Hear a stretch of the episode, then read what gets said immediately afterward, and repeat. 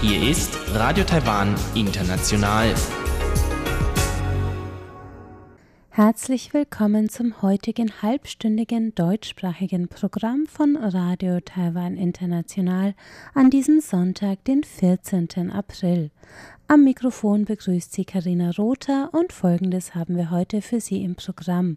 Zuerst das Wochenendmagazin mit Robert Stier, der war zu Besuch bei einer Veranstaltung des Deutschen Akademischen Austauschdienstes DAAD und hat dort unter anderem mit dem Leiter des Taipeier DAAD-Büros Dr. Josef Goldberger gesprochen.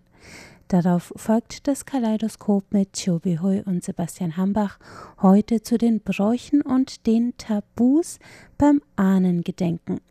Mehr dazu hören Sie gleich nach dem Wochenendmagazin. Mein Name ist Josef Goldberger. Ich leite das lokale Informationszentrum des DRD hier in Taipei. Ich mache diese Tätigkeit seit September 2017, also jetzt seit eineinhalb Jahren.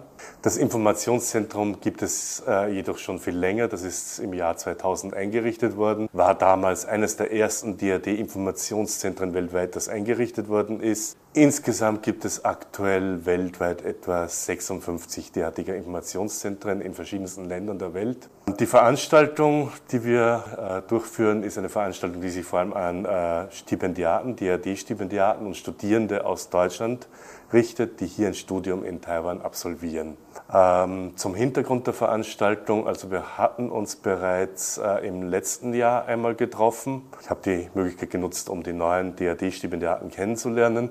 Und damals ist der Wunsch ausgesprochen worden, ein zweites Treffen durchzuführen, nachdem die Studierenden sich bereits ein bisschen länger hier in Taiwan aufhalten und zu diesem Zeitpunkt eben jetzt äh, sich austauschen können zu ihren äh, Erfahrungen, die sie in Taiwan gemacht haben, bessere Kontakte knüpfen können untereinander. Also die Studierenden haben Kurzberichte vorbereitet und sprechen zu ihren Erfahrungen aus Taiwan. Gegliedert ist die Veranstaltung in drei Teilbereiche. Der erste Bereich geht, Im ersten Bereich geht es um Studienerfahrungen und Forschungserfahrungen in Taiwan. Im zweiten Teilbereich zu allgemeinen Lebenserfahrungen. Beispiel ist Wohnungssuche in Taiwan, äh, Kontakt knüpfen mit taiwanischen Kommilitonen, derartige Themen. Und der dritte, sicher sehr spannende Teil ist dann Reiseerfahrungen in Taiwan. Welche Erfahrungen, welche Reisetipps können Studierende ihren Kommilitonen aus Deutschland geben? Wie kann man mit auch einem relativ geringen Budget, ohne großen Aufwand, Land und Leute hier in Taiwan auf Reisen besser kennenlernen? Ich bin der Nikolai, 25 Jahre alt. Ich komme ursprünglich aus Frankfurt und bin jetzt mittlerweile seit einem halben Jahr in Taiwan. Ähm, heute findet das Stipendiatentreff des DAD statt, äh, nachdem ähm, die DAD-Stipendiaten mittlerweile seit äh, einem halben Jahr in Taiwan waren, um eben ähm, ihre Erfahrungen bezüglich des Lebens und Studiums in Taiwan. Ähm, ich habe heute meine Erfahrungen bezüglich des Wanderns und Bergsteigens in Taiwan geteilt. Taiwan ist äh, ein sehr besonderes Land, weil Taiwan eben relativ klein ist und man dadurch überall relativ schnell hinkommt. Und Taiwan hat halt zum einen sehr schöne Berglandschaften und zum anderen auch sehr schöne Küstenlandschaften. Und ähm, das alles ist halt äh, von der Stadt auch sehr einfach zu erreichen. Also man kann jetzt heute in die Berge gehen und äh, morgen an den Strand. Das ist das, was äh, Taiwan so besonders macht für mich. Also das Studium in Taiwan ähm, ist auf jeden Fall eine große Bereicherung für mich persönlich, ähm, weil man halt äh, neben dem Studium auch viel über Kultur und äh, Sprache kennenlernt und äh, auch eben seinen Horizont äh, erweitert, Dinge sieht, die man in Deutschland so nicht sehen würde. Mein Name ist Okan, ich bin in Deutschland geboren ähm, und studiere dort an der Universität Mannheim. Mannheim Master of Management und bin hier als Double Degree Student an der NCCU vertreten. In, an der NCCU studiere ich IMBA, das ist International Master of Business Administration. Es ist sehr ähnlich wie das, was ich in der Universität Mannheim mache. Das ist sozusagen Master of Management und äh, bin sozusagen gerade in meinem letzten Semester.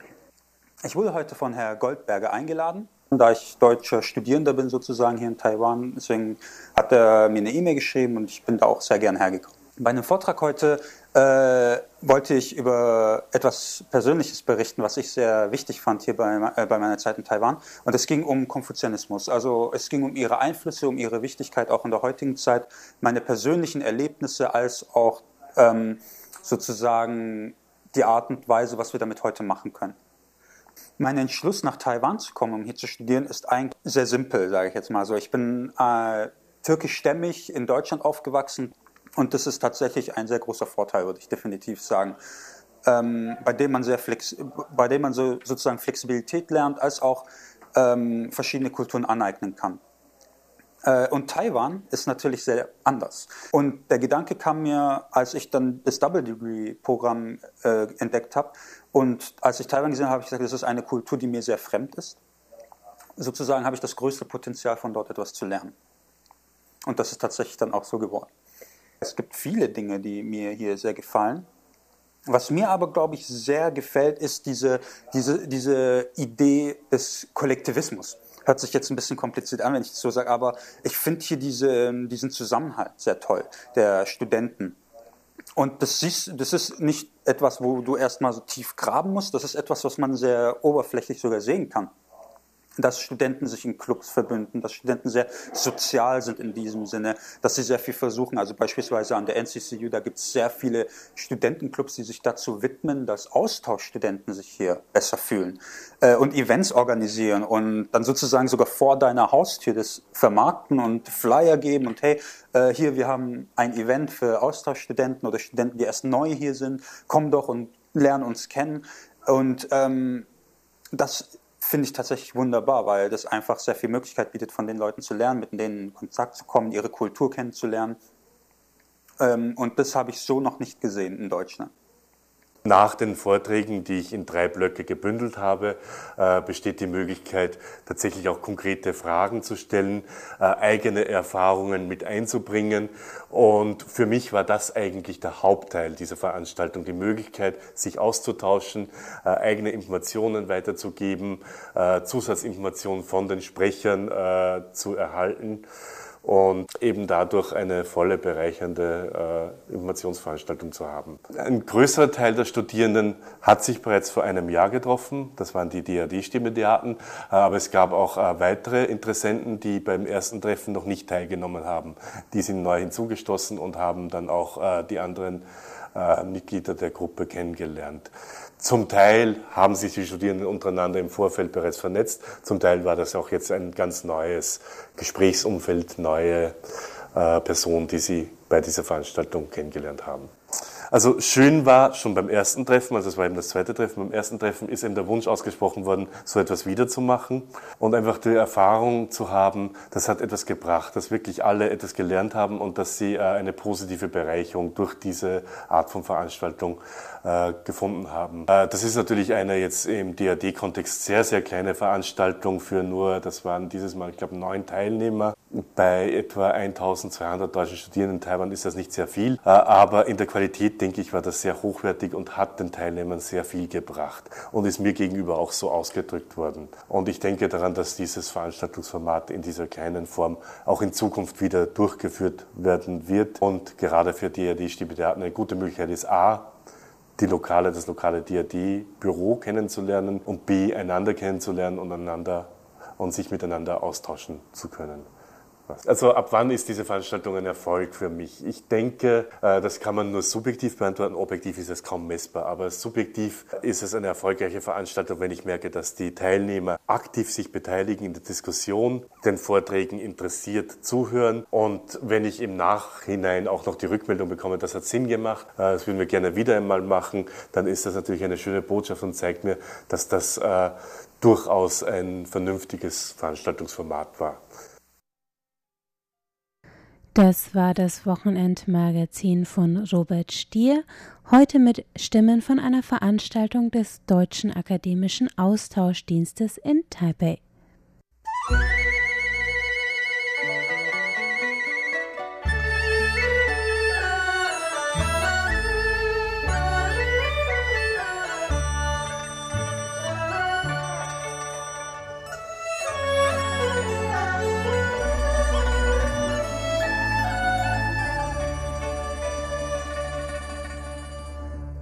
Weiter geht es mit dem Kaleidoskop von Chio Bihui und Sebastian Hambach. Heute zum Thema Ahnengedenken anlässlich des Qingming-Jies des Grabfegefests am vergangenen Wochenende.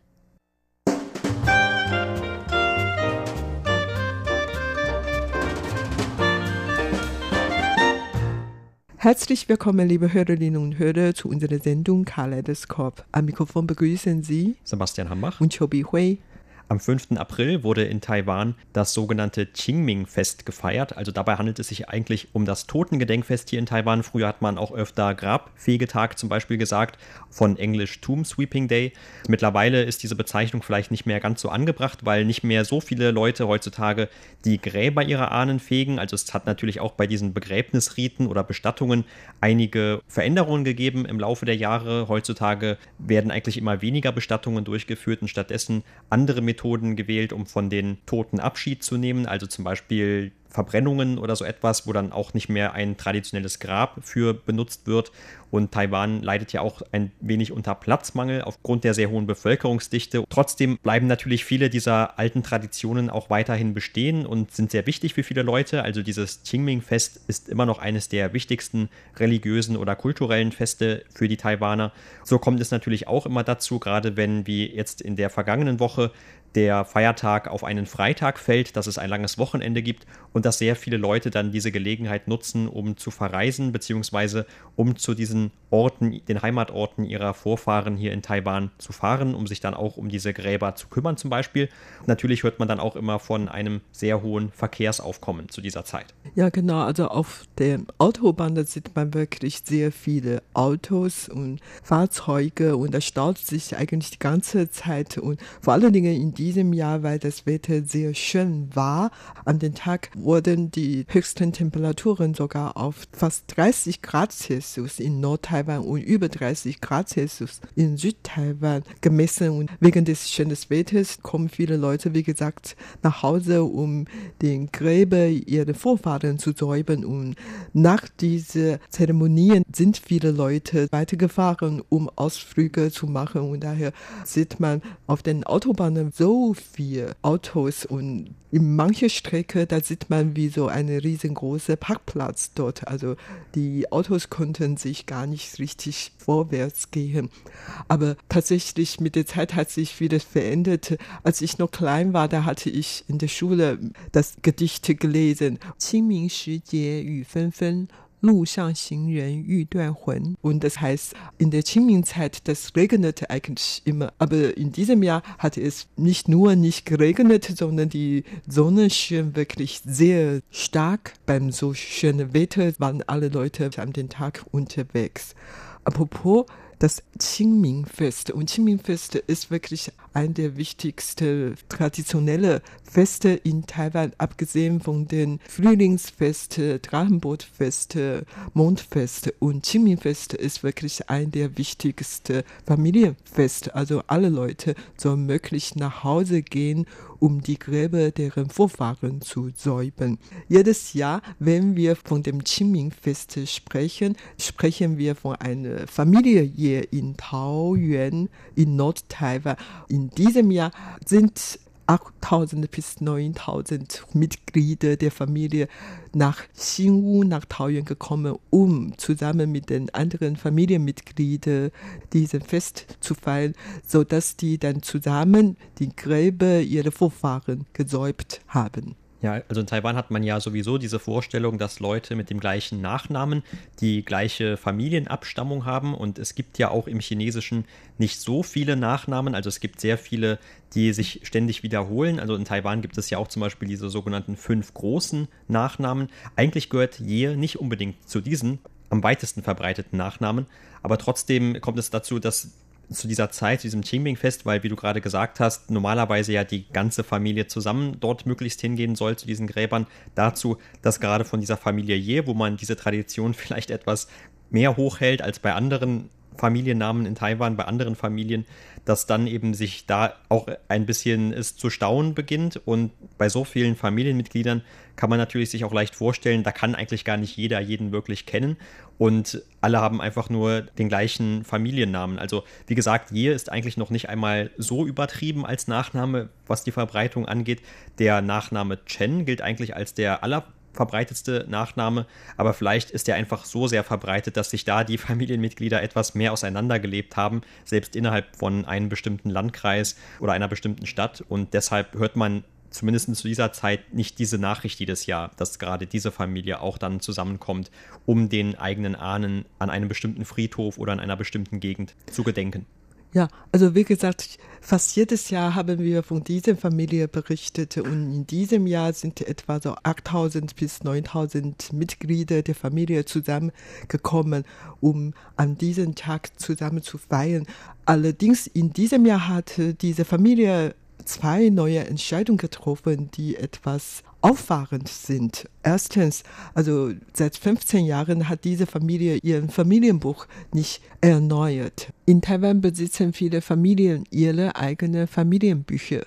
Meine Familie Cho hat auch unser eigenes Familienbuch. Allerdings Familie Cho ist nicht vergleichbar, nicht so groß wie Familie Ye bei dem Grabsäuberungstag kamen nie so viele Familienmitglieder zusammen. Also bei mir, da kamen oft nur 100, maximal 150 Familienmitglieder. Aber wie gesagt, seit 15 Jahren haben die ihr Familienbuch nicht geändert und die wollen im nächsten Jahr dieses Familienbuch erneuern und modernisieren, nämlich digitalisieren. Also ich kann mir gut vorstellen, im nächsten Jahr 2020 besitzen jede Familienmitglied keine so ganz dicke Familienbuch, sondern nur ein USB oder was auch immer oder on Cloud, da kann man eigentlich überall dein Familienbuch nachchecken. Ja, bei 150 würde das sich aber vielleicht auch schon lohnen, weil irgendeiner muss das Buch ja immer mit herumtragen, wenn es aus Papier ist oder aus mehreren, wahrscheinlich eins reicht auch gar nicht aus bei so vielen tausenden Familienmitgliedern. Also da ist dann auch vielleicht für die Person etwas weniger Arbeit. Aber was muss man überhaupt eigentlich sonst noch mitbringen, wenn man das Grab der eigenen Vorfahren säubern möchte? Also traditionell, wenn man an ein solches Grab fährt, auf den Friedhof hier in Taiwan, dann gibt es bestimmte Dinge, die eigentlich mit dazugehören immer. Und zwar ganz wichtig, das ist das sogenannte Geistergeld, also dieses Papiergeld, das zum Verbrennen gedacht ist, extra für solche Anlässe, nicht nur bei dem Grabwegetag oder bei diesem Totengedenktag, sondern auch bei vielen anderen Zeremonien, großen und kleineren, da kommt dieses Papiergeld normalerweise zum Einsatz. Dann ebenfalls wichtig ist, dass man vielleicht frische Blumen mitbringt, um das Grab damit auch etwas neu dann zu schmücken. Oder Alkohol, also Wein zum Beispiel, und ganz, ganz wichtig natürlich dann diese Opferbeigaben, die dann sehr oft oder normalerweise auch Lebensmittel sind. Und zu den Blumen kann man noch sagen, da gibt es auch bestimmte Präferenzen, also vor allem Chrysanthemen und Lilien werden oft für diesen Anlass verwendet. Und du hast jetzt von dem Muss, was man alles nehmen muss, gesprochen. Kommen wir dann später noch zu Tabus, was man an diesem Tag nicht tun soll, was man nicht mitbringen soll. Aber bevor wir dazu kommen, noch einmal zu der Familie Year zurück. Vorhin habe ich gesagt, dass die in diesem Jahr zwei neue Entscheidungen getroffen haben. Erstens, die wollen ihr Familienbuch erneuern und zweitens, die wollen auch im nächsten Jahr andere Zeremonien abhalten, nämlich nicht nur taoistische, buddhistische Zeremonien, sondern auch christliche Zeremonien abhalten, weil unter den Familienangehörigen gibt es manche, die Christen sind und die können keine Räucherstäbchen in die Hand nehmen oder die können sich einige Zeremonien nicht mitmachen. Und daher, die Familie hat sich dann entschieden, im nächsten Jahr ihre Zeremonien zu vergrößern, sodass alle Leute mit Wein können. Mitnehmen zu diesem Tag muss man Opfer, Blumen, Obst, Alkohol und Papiergeld bringen. Aber es gibt auch einige Tabus, an denen man unbedingt festhalten soll. Zum Beispiel, man soll nicht zu bunt anziehen. Also kein Grund, dass man wirklich an diesem Tag bunt anziehen, als ob man zu einer Tanzparty gehen. Also man soll immer schwarz oder weiß oder mindestens etwas schlicht anziehen. Und zweitens, man soll im Friedhof nicht zu laut sprechen oder überhaupt Lärm machen oder Spielchen spielen. Und man soll auch keine Fremden dazu einladen, Ausländer oder was auch immer, die mit der Familie nicht direkt zu tun haben. Schwangere Frauen sollen nicht zur Gräbersäuberung gehen. Manche Obstsorten sind eigentlich nicht geeignet für diese Zeremonie. Zum Beispiel Fengli, Ananas. Fengli heißt im Taiwanisch Ong Lai. Ong hört sich wie vermehren.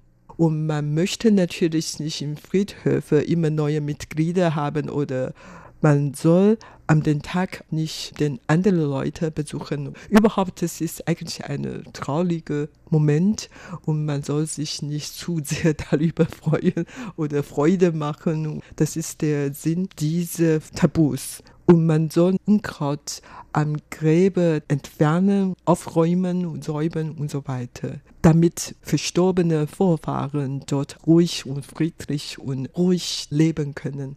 Ich habe auch noch gelesen in dem Zusammenhang, dass wenn Gruppen von Familien zusammen dorthin gehen, also wenn sie gerade nicht zusammen dorthin gehen, sondern vielleicht erst in einer und dann in einer weiteren Gruppe kommen, dass das auch nicht so gut sein soll. Denn dann würde es eben so sein, dass die Vorfahren, von denen man sich ja auch so einen gewissen Segen erhofft durch dieses Beten, durch die Opfergaben, durch das Räucherstäbchen anzünden, dass dann die erste Gruppe zwar gesegnet wird, aber wenn dann die zweite, also etwas später kommt, dass dann schon kein Segen für diese mehr da ist, weil die Vorfahren schon alles aufgebraucht haben. Und das ist natürlich dann etwas schwierig für diese Familie Jehe zum Beispiel. Also alle 8000 Leute auf einmal sollen dann an diesem Grab stehen. Und das bedarf natürlich dann auch einige Organisation. Aber auf jeden Fall, vielleicht sind das auch in manchen Familien dann etwas wird das etwas strenger befolgt, in anderen vielleicht etwas weniger streng. Und zum Beispiel auch der Tag an sich ist ja eigentlich gar nicht mal so wichtig. Zwar ist dieser Tag des Qingming-Festes, der normalerweise auf einen Datum zwischen dem 4. und dem 6. April fällt. In diesem Jahr war es der 5. April, dass dann nicht unbedingt auch an diesem Tag wirklich diese Grabsäuberungsaktionen stattfinden müssen. Also manche Familien gehen auch viel früher dorthin, andere etwas später. Wobei zum Beispiel auch die Regierung das etwas unterstützt, dass zum Beispiel auch an dem Wochenende vorher in diesem Jahr, dass die Autobahnmaut gesenkt wurde. Das heißt also, die Taiwaner wurden da auch etwas dazu ermutigt, dass sie vielleicht schon an dem Wochenende vorher zu den Gräbern zurückfahren, um dann eben auch zu vermeiden, dass alle in diesen Staus stehen. Aber auch hier, wie gesagt, hat vielleicht nicht jeder die Möglichkeit, das terminlich dann zu verschieben. Aber also das kann man auch etwas lockerer jedenfalls sehen.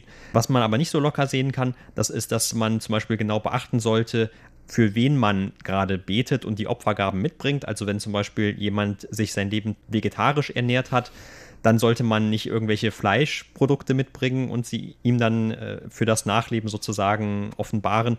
Oder wenn jemand eher dafür bekannt war, dass er gerne etwas Deftiges gegessen hat, dann freut er sich wahrscheinlich jetzt auch nicht über süße Opferspeisen. Also das gilt dann schon auch noch zu beachten. Aber wenn es sich um Familienmitglieder handelt, dann weiß man ja wahrscheinlich in den allermeisten Fällen auch, was man dann mitbringen soll. Übrigens, was man auch nicht machen sollte, also viele von diesen Tabus haben natürlich sehr viel mit Aberglauben zu tun, aber zum Beispiel, man soll an dem Tag auch keine neuen Schuhe kaufen. Ja, oder fotografieren. Das ist überhaupt verboten. Nur ich hatte in der Vergangenheit wirklich ein paar Mal im Friedhof fotografiert. Als Reporter ich, hat man diese Angewohnheit. Ich wusste einfach diese Tabu nicht und vor allen Dingen, also in Deutschland oder in westlichen Ländern, man besucht eigentlich sehr oft Friedhof und dann könnte man irgendein Grab von einer Berühmtheit besuchen und wenn man schon von so weit gekommen ist, dann hat man natürlich den Wunsch, dort ein Foto aufnehmen, um daran zu erinnern. Auch in Deutschland habe ich sehr viele Fotos aufgenommen aus den Friedhofen. Eigentlich nicht nur diese Familie hier in Taoyuan, die haben so viele Mitglieder, sondern auch die Familie Liu in Hsinchu, die hatten etwas weniger Mitglieder, aber immerhin schon 1500 Leute haben dieses Jahr an diesem Tag zur Grabsäuberungsaktion zurückgekommen. Da sind einfach so viele gekommen, so dass auch einige Straßenhändler dort ihre Hotdogs oder stinkende Doof verkauft. Und man kann sich natürlich vorstellen, die können nicht wirklich so viele Essen für alle vorbereiten und diese Straßenhändler bieten was zum Essen an. So, das ist eigentlich eine Erleichterung für die Organisatoren. In Taidong eine Familie Lin, die haben auch so viele Mitglieder, sodass nicht jeder den anderen kennt und daher jeder soll ihre Namensschilder tragen, damit andere Familienangehörigen gegenseitig kennen können. Ein Familie Fu und ein Fu Xuepeng war früher der Landrat von Miaoli in Nord-Taiwan und bei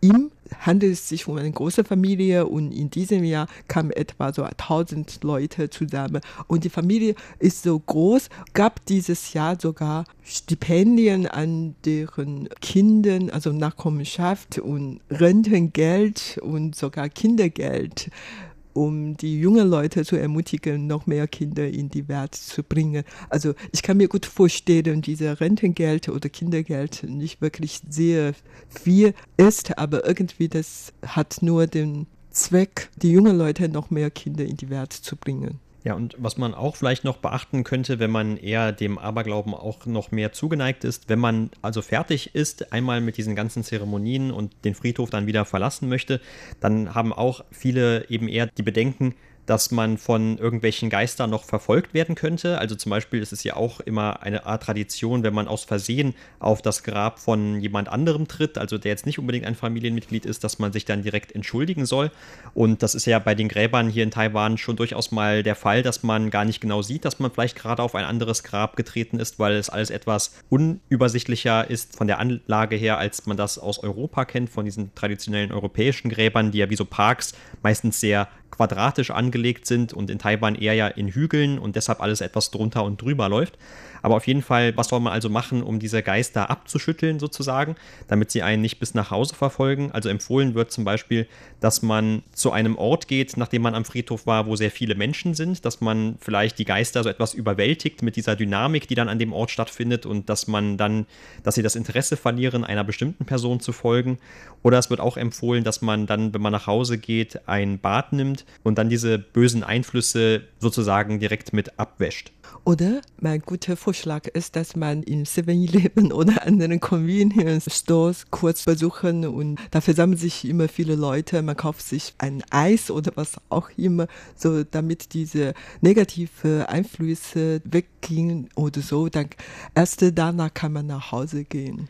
Genau, und wenn alles nichts hilft und man feststellt, dass man vielleicht dann noch einen Tag oder zwei später sich irgendwie unwohl fühlt und man hat vielleicht dann doch nicht den Geist oder diese bösen Einflüsse komplett abschütteln können, dann könnte man noch mal überlegen, ob man nicht zu einem Tempel geht und dort ein anderes Ritual über sich ergehen lässt, das dann diese Geister auf diesem Wege noch einmal abschüttelt alle diese Sitten und Gebräuche oder Aberglauben werden in Zukunft wahrscheinlich nicht wirklich ernst genommen werden, weil eigentlich, wie du vorhin gesagt hast, es mangelt in Taiwan Plätze und viele werden jetzt gar nicht mehr begraben, sondern nach der Verbrennung ihrer Ascheurne auf ein Pagode oder einen Tempel hinzusetzen oder überhaupt die Regierung ermutigt alle Leute, ihre Esche nicht in den Pagode reinzutun, sondern überhaupt sich für eine umweltfreundliche Bestattung zu entscheiden, nämlich unter einen Baum oder einen Blumen oder ins Meer setzen und so. Also all diese wird von der Regierung immer ermutigen und tatsächlich haben immer mehr Leute sich für solche Bestattungen entschieden. Zum Beispiel im Jahr 2013, da hat in der Stadt Taipei 1425 Leute für Blumenbestattungen oder Baumbestattungen oder Mehlesbestattungen entschieden.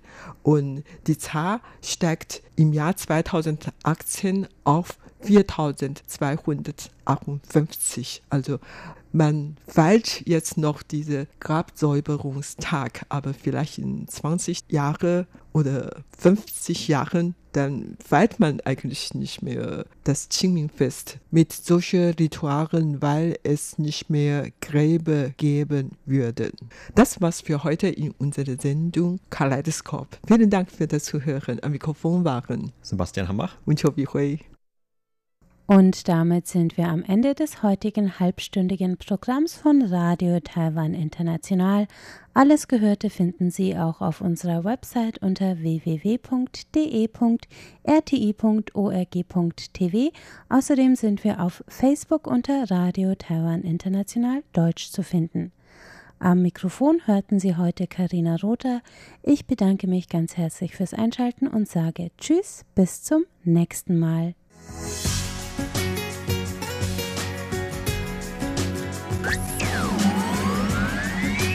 Radio Taiwan, international